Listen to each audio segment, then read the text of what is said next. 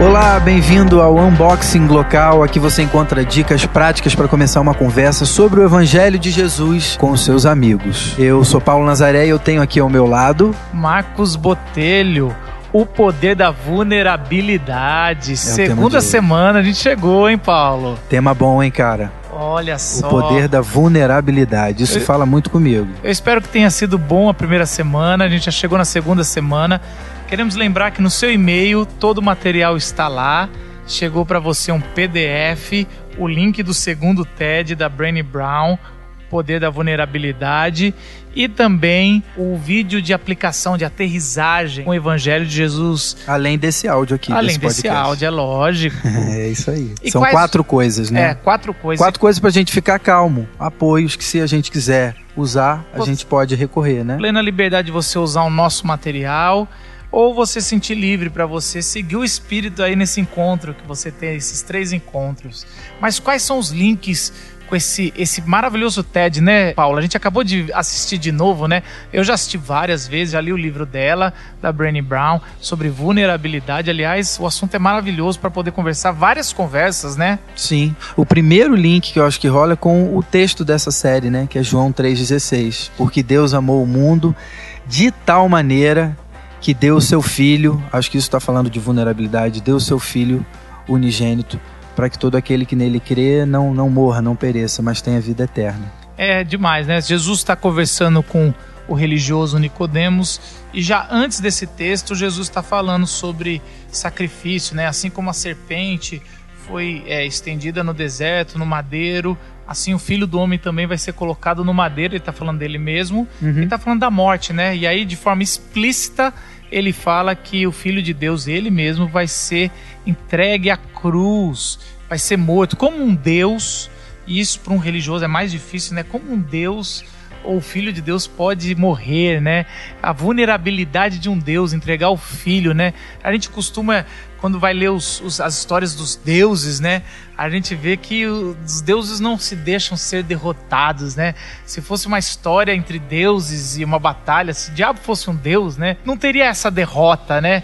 E, mas como não é, parece Deus entrega o Cristo, o Filho, por amor essa vulnerabilidade é a beleza de tudo, né? A Brené Brown vai dizer isso, que quando a gente mostra a nossa vulnerabilidade, né? Com aquela, aquela lista que ela fala das pessoas que têm o coração pleno, né? Uhum. E ninguém maior do que o nosso Deus que tem o coração pleno, ele mostra a beleza da sua face. É, isso é muito louco, né? Parar para pensar em a vulnerabilidade como uma, uma, uma terra onde nasce vida, onde nasce plenitude, justamente da fraqueza a gente vai perceber é, força, né? conexão. As nossas conexões elas se dão a partir das nossas vulnerabilidades, das nossas fraquezas. Quando a gente chega num ponto em que a gente consegue se abrir, né? colocando, ó, eu sou isso aqui. A gente estava um pouquinho antes aqui conversando, falando sobre isso, de, de, né? de reconhecer que você é isso, com as suas qualidades, mas também com as suas fraquezas e